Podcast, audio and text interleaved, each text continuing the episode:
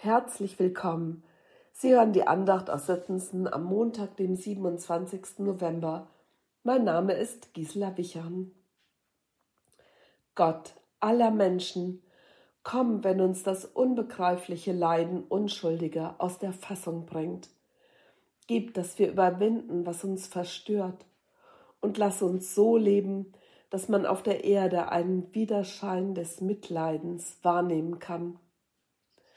Ein Gebet formuliert von Frère Rocher, dem Gründer und Leiter der ökumenischen Kommunität in Thésée. 1915 in Frankreich geboren, erlebte er die Schrecken des Zweiten Weltkrieges, schleuste jüdische Flüchtlinge in die Schweiz und nahm Zeit seines Lebens die Menschen auf sein Herz, die in Armut und Verzweiflung lebten. Nach seinem Tod im Jahr 2005 fand sein Nachfolger passende Worte. Frère Rocher besaß ein allen zugewandtes Herz und eine Güte, die staunen ließ.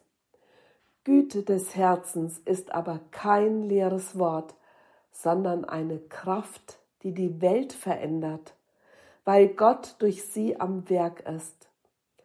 Angesichts des Bösen ist die Güte des Herzens verletzlich. Aber das hingegebene Leben Frère Rochers ist ein Unterpfand dafür, dass der Frieden Gottes jedem Menschen auf der Erde gilt. Er wollte Barmherzigkeit stets konkret leben, besonders gegenüber Menschen in Armut. Frère Rocher zitierte immer wieder die Worte des Augustinus Liebe und sage es durch dein Leben. Dies veranlasste ihn manchmal zu überraschenden Gesten.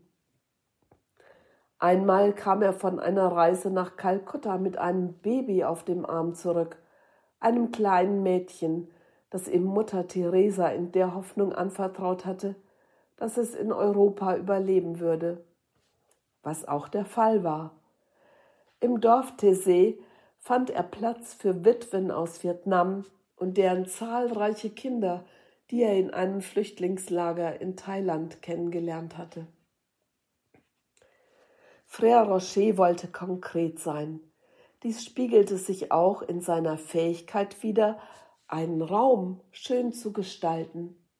Er wollte keine neuen Häuser bauen, und wenn es unvermeidlich war, dann sollte alles sehr schlicht, sehr niedrig und möglichst das gebrauchte Material sein. Als in Tessé eine neue Kirche gebaut werden musste, konnte er sich mit dem Vorhaben lange nicht anfreunden und gestaltete die Kirche im Laufe der Jahre auch mehrmals um. Es machte ihm Freude, Räume zu verändern und mit wenigen Elementen etwas Schönes zu schaffen. Dies konnte man sogar in einem Elendsviertel in Kenia beobachten.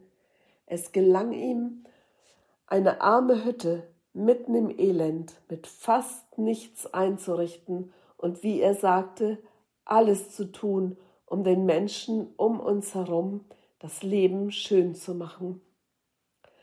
Gott aller Menschen, komm, wenn uns das unbegreifliche Leiden Unschuldiger aus der Fassung bringt. Gib, dass wir überwinden, was uns verstört, und lass uns so leben, dass man auf der Erde einen Widerschein des Mitleidens wahrnehmen kann. Amen.